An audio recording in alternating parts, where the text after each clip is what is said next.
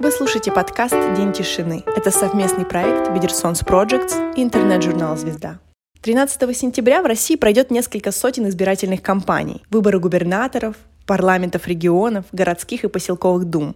Выборы в современном мире – доминирующий способ определения, кто будет главным, хотя он не единственный. Определять главного можно жребием, рейтингом, назначением или наследованием. Однако выборы потому и стали главным способом, потому что призваны обеспечивать ответственность и подотчетность избранного меньшинства перед избравшим их большинством. Сегодня мы поговорим о том, почему люди голосуют определенным образом, и особенно, как и почему они голосуют определенным образом, если действующие начальники очень хотят, чтобы люди голосовали так.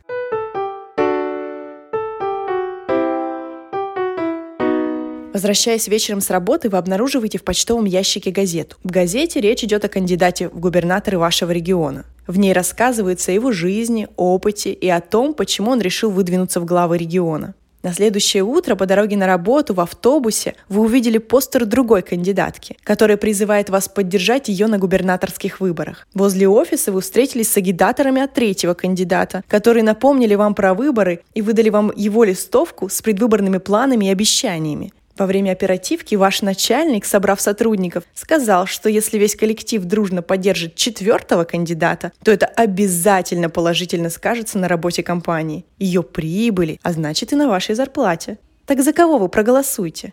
А вообще вы пойдете на выборы?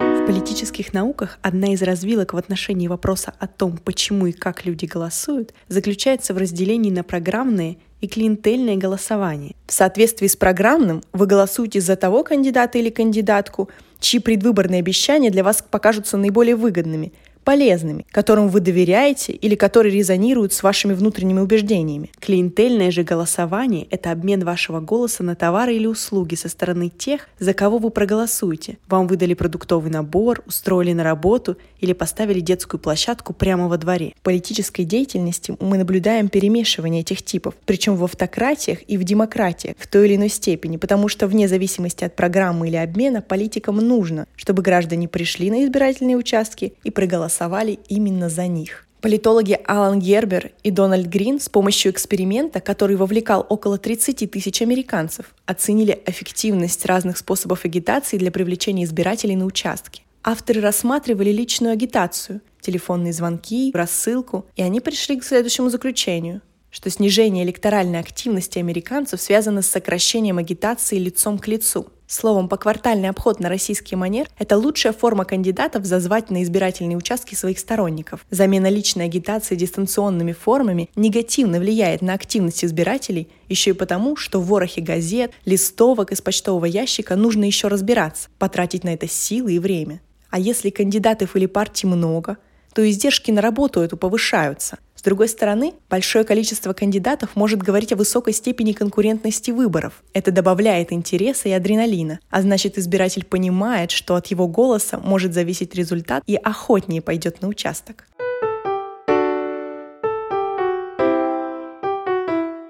Если мы имеем дело с клиентельным голосованием, то смысл выборов переворачивается. Сьюзен Стоукс в исследованиях клиентельного голосования в Латинской Америке назвала это перевернутой подотчетностью – в отличие от выборов здорового человека, где избиратели контролируют избираемых начальников, здесь начальники с помощью подкупа или угроз контролируют поведение избирателей. Подконтрольное поведение избирателей особенно значимо для устойчивости авторитарных режимов, поэтому в них особенно творчески подходят к этому процессу. В этом организаторы авторитарных выборов могут полагаться на крепкие сообщества. В них, как правило, контакты между участниками ближе и интенсивнее. Соответственно, они могут повлиять на их голосование. Даниэль Хидальго и Симеон Нихтер на материалах переизбрания двух тысяч мэров Бразилии показали, что подвох своих избирателей из небольших сообществ в соседних районах работает надежным способом обеспечения победы переизбирающегося мэра. Кроме этого, клиентельное голосование часто связано с уровнем экономики и доходов избирателей. Сьюзен Стокс в исследовании Аргентины показала, что более бедных избирателей – избирателей из сельских территорий проще подкупить или заставить голосовать за нужного кандидата. Авторка объясняла это тем, что в селах связи между избирателями короче, и на них удобнее надавить для принуждения к голосованию. А бедные избиратели менее трепетно относятся к своему голосу как к гражданскому долгу или праву. Но готовы рассматривать его как ресурс для обмена, например, на материальные блага. Однако и в городах живут не только программно ориентированные избиратели. На городских жителей есть возможность надавить через работодателей. Тимоти Фрай и его соавторы доказали на российском материале, что клиентельная электоральная мобилизация хорошо работает на крупных промышленных предприятиях, особенно если начальники предприятия еще и сторонники режима. Более того, можно сказать, что в отдельных случаях мобилизация со стороны работодателей даже более эффективна, чем призывы со стороны политических партий. Это на материалах России и Венесуэлы показал Ора Джон Ройтер и его соавторы. Также исследователи показали, что угроза со стороны работодателя – действенный стимул для привлечения работников на избирательные участки, а вот предоставление благ сравнительно неэффективно –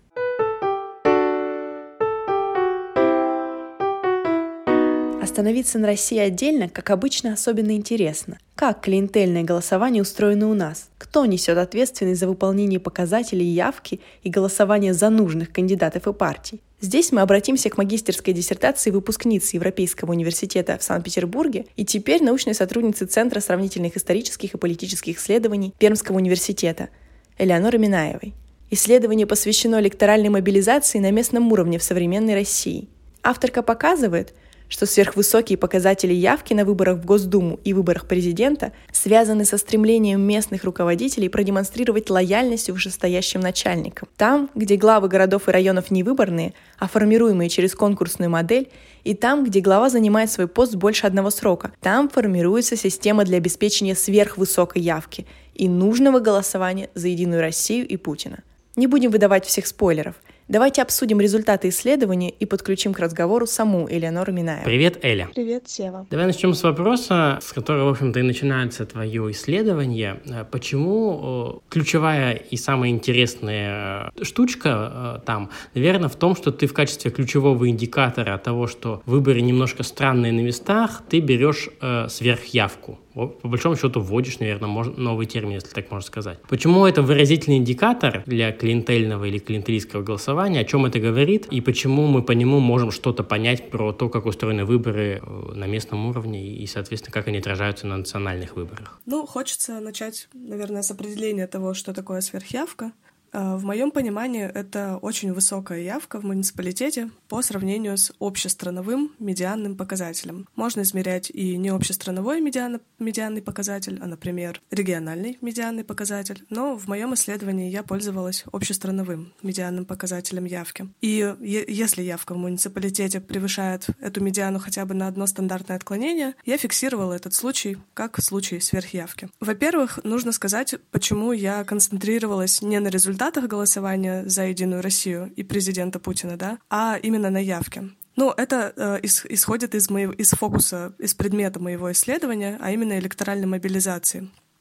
То есть попытки повлиять на то, участвуют граждане в выборах вообще или нет. В этом смысле меня интересует именно участие в выборах, сам факт. Но э, сверхявка здесь нужна по двум, как минимум, причинам. Как показывают исследования, основной механизм, который используют власти в широком смысле слова для того, чтобы добиться электоральной поддержки, это покупка явки. То есть э, достаточно призвать уже достаточно лояльных, но пассивных избирателей на участке, чтобы они проголосовали так, как это нужно тем, кто призывает избирателей прийти.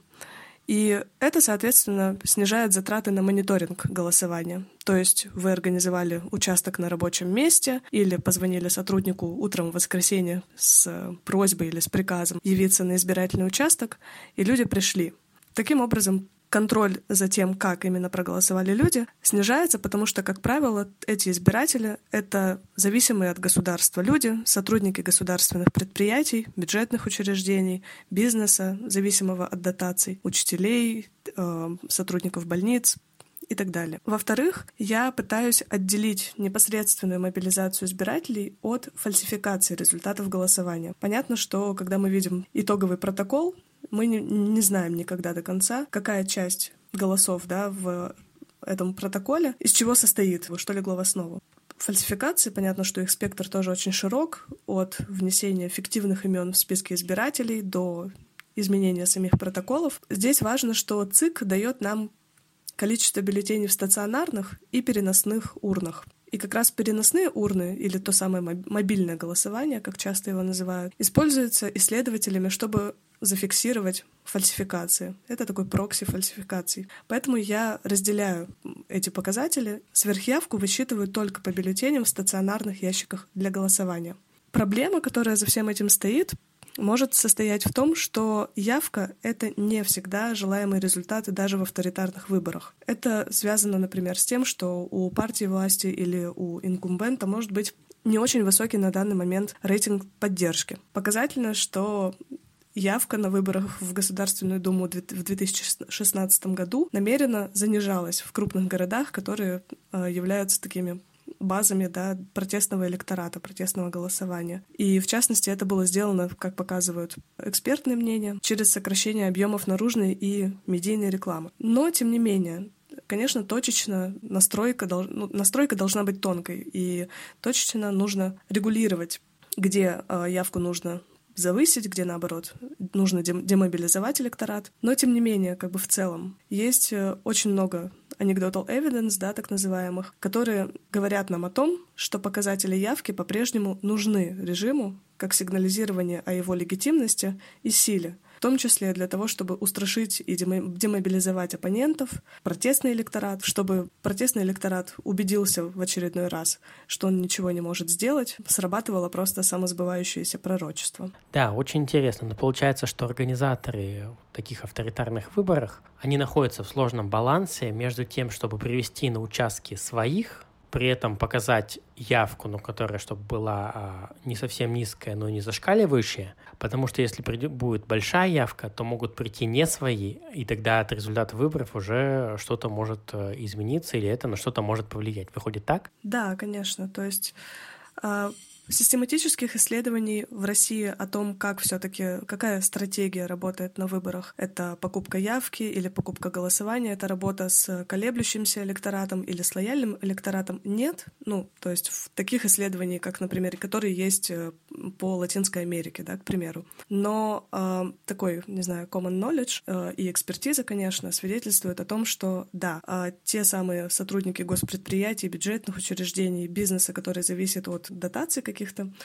э, это, по сути, есть не протестный, а скорее лояльный электорат, но который может быть пассивным и который нужно просто мобилизовать, с ним поработать. Причем не обязательно как-то жестко, бывает достаточно действительно звонка в воскресенье, хотя не обязательно. Есть разные стратегии. Да, здесь, здесь конечно, важно э, не пережать, потому что, э, разумеется, чем больше идет какого-то э, перегиба и такого давления на электората, тем больше вероятность того, что люди просто начнут как-то жаловаться, несмотря даже на, да, злиться, несмотря на ограниченные возможности, э, которые существуют, ну, в смысле юридические, правоприменения. Тем не менее, люди все равно могут э, проявлять недовольство, писать что-то в СМИ, обращаться куда-то и создавать какой-то вот этот ненужный на самом деле негативный фон. Один из э, параметров и один из аргументов э, у тебя, люди голосуют по месту жительства.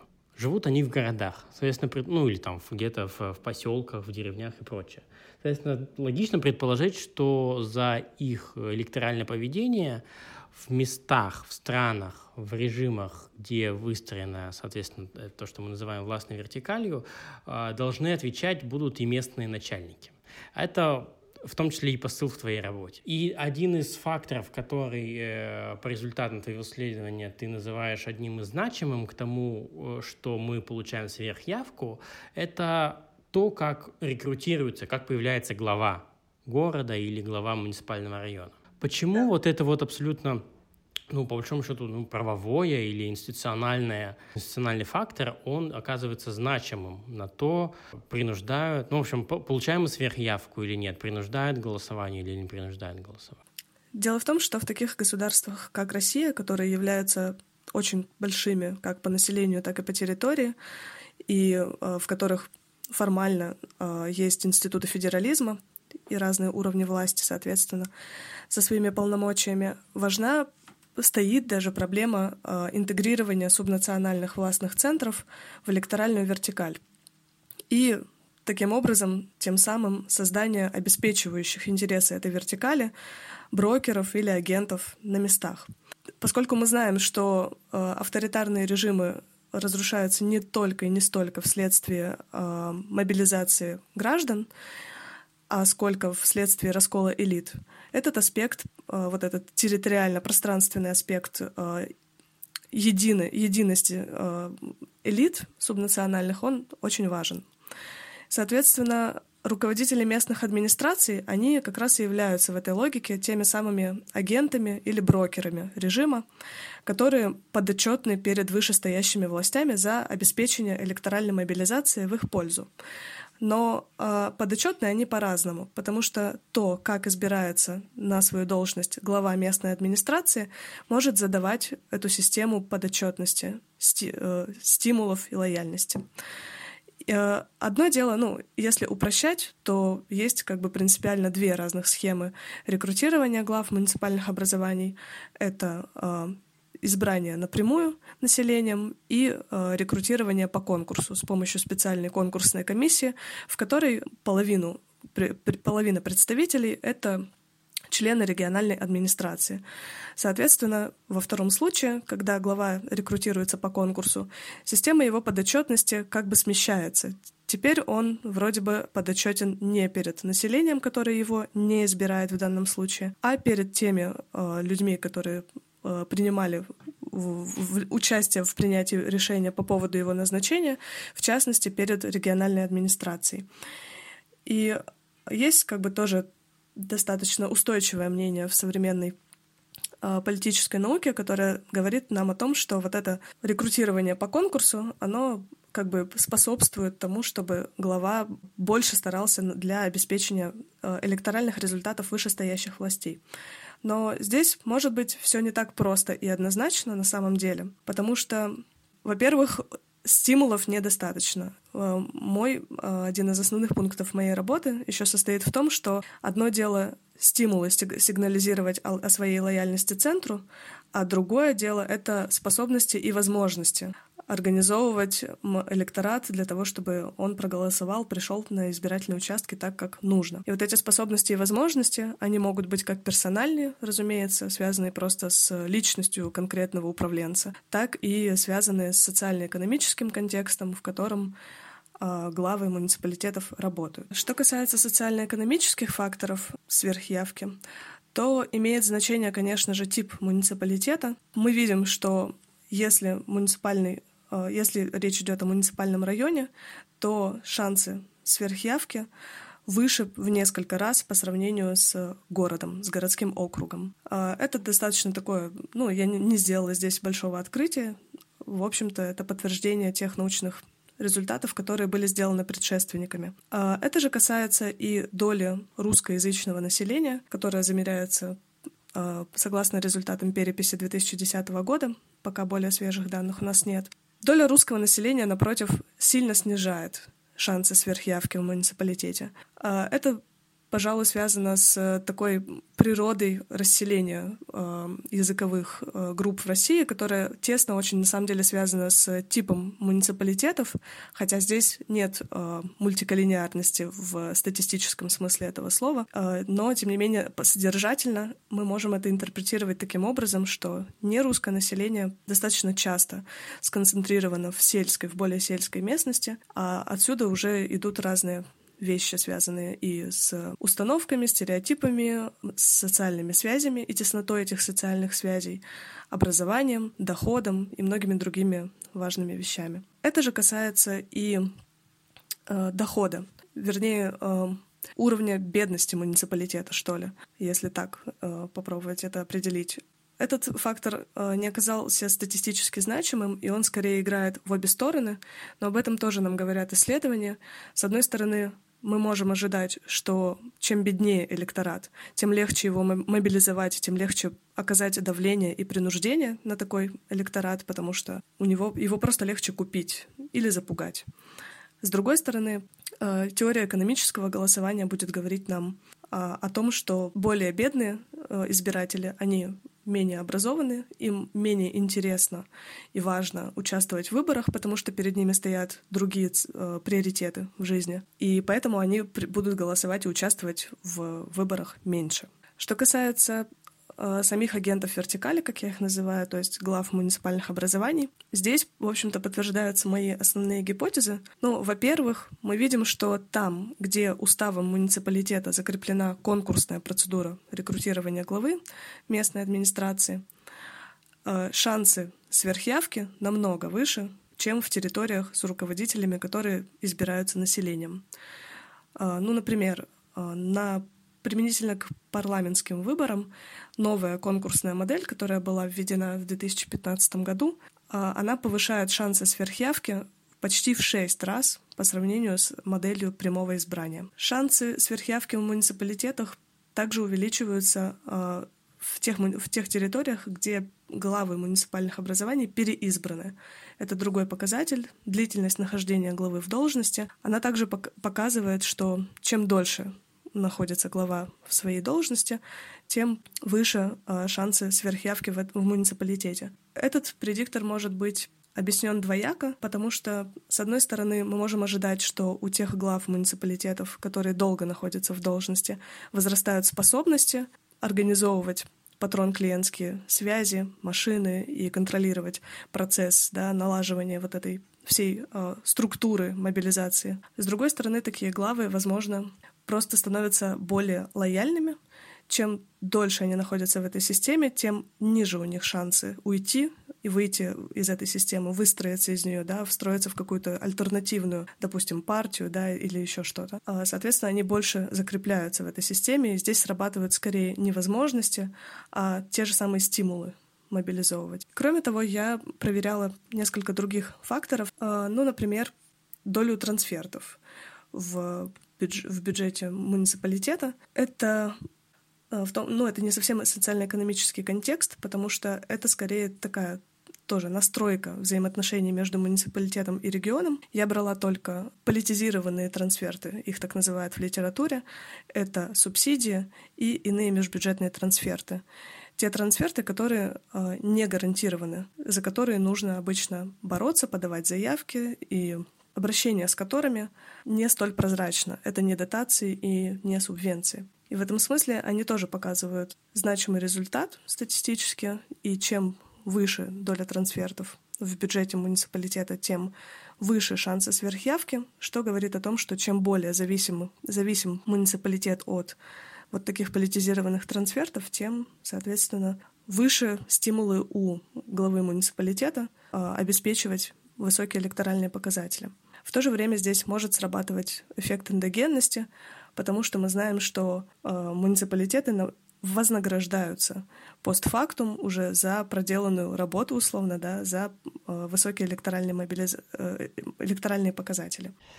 И таким образом, э, вот так небольшое резюме на этом этапе, если сделать, по большому счету э, получается, что федеральный центр и регионы э, сделали условия в отношении глав муниципалитетов такими, чтобы они были максимально зависимы от вышестоящих на персональном уровне. А чем дольше они сидят, тем лучше. Да? Плюс еще другие исследования показывают, что, как правило, э, главы э, муниципалитетов, они выходцы, собственно, из исполнительной власти, из административной вертикали, соответственно, они как бы даже и идеологически, и складом ума, что ли, если так можно сказать, э, туда а, встраивается. Институционально выборы заменяются назначением э, конкурсной моделью. И, э, и финансово, и экономически, э, с точки зрения тех ресурсных возможностей, которые есть у муниципалитета. По большому счету они становятся максимально привязанными к региону и к центру своих возможностях. Но, тем не менее, им нужно управлять-то людьми, которые, наоборот, около них тут живут. Да? И в этой связи mm-hmm. какие мы знаем э, способы, то есть какие способы они применяют для того, чтобы обеспечить эту самую сверхявку? Да? Самая часто используемая с точки зрения глав муниципалитетов стратегия, да, это работа, естественно, со своей администрацией. Есть достаточно много м, зафиксированных СМИ интересных случаев, когда глава админи... какой-нибудь администрации, получая буквально прямой приказ э, из администрации региона, передает нижестоящим руководителям, например, например главам муницип...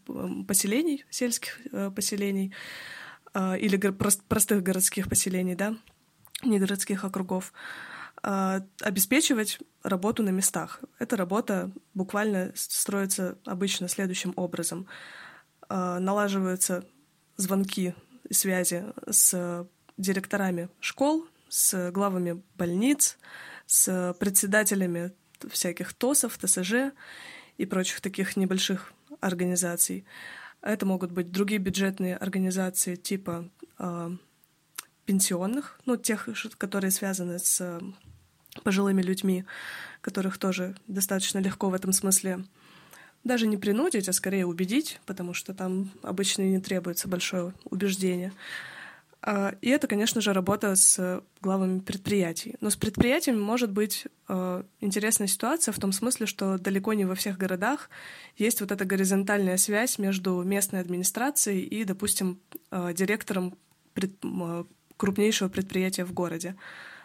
Потому что Зачастую эти предприятия не являются собственниками, в том смысле, что они входят в большие корпорации, управляемые из Москвы, и на самом деле у них может быть своя внутренняя вертикаль.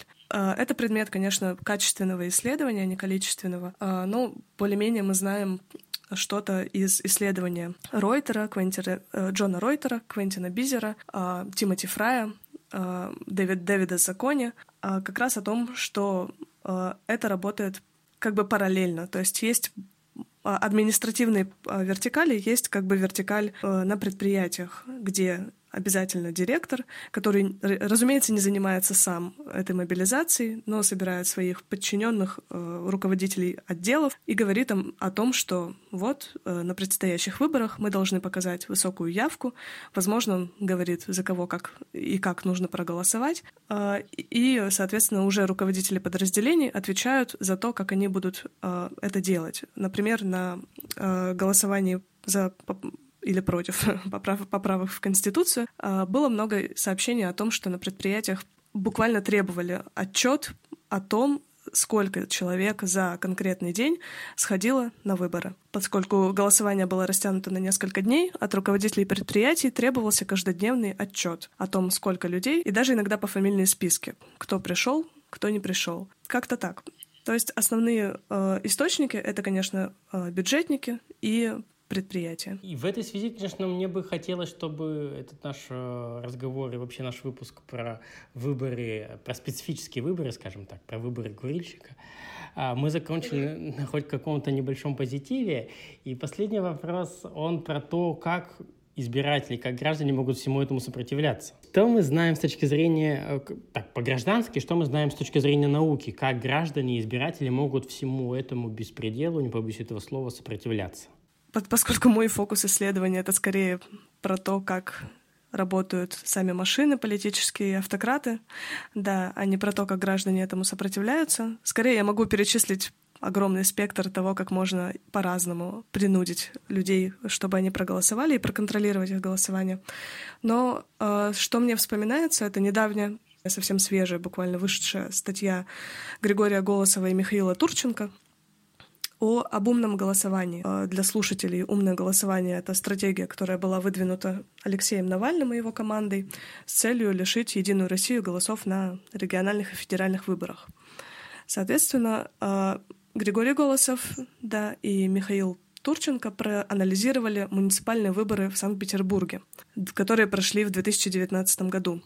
И э, они сделали ключевой вывод о том, что вообще-то умное голосование пользовалось спросом и было эффективно. Они показали, что поддержка умного голосования давала кандидату дополнительные 7% голосов избирателей. Более того, кандидаты, которые были поддержаны вот по системе умного голосования, показывали лучшие результаты, чем кандидаты без такой поддержки. Умное голосование сокращало электоральные результаты выдвиженцев от «Единой России», что, соответственно, тоже свидетельствует об их о, о, о ее эффективности. И это достаточно хороший э, в смысле не нормативно, а эмпирически подтвержденный материал, который доступно показан. И это действительно э, убеждает просто нас в том, что есть какая-то стратегия, которая может позволить э, консолидировать протестные голоса в таком умном, да, правильном русле, не распылить их повсюду.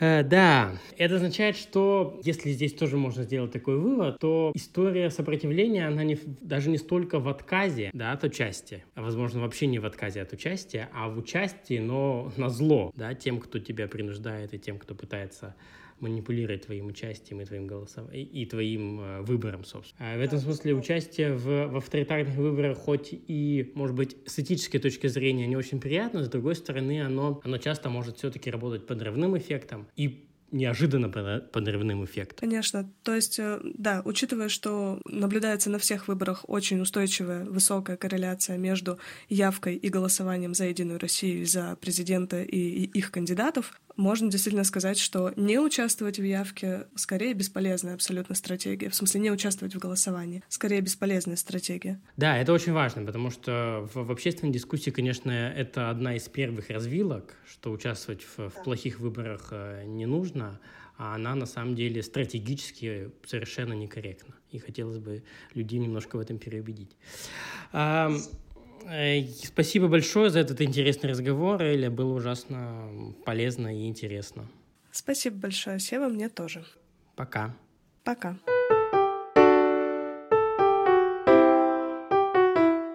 Подведение итогов в этот раз, пожалуй, будет коротким. Если вы избиратель, то ваше право на участие в выборах священно. И странно, когда от него добровольно отказываются. Не забудьте сходить на выборы 13 сентября, если в вашем городе или регионе они проходят.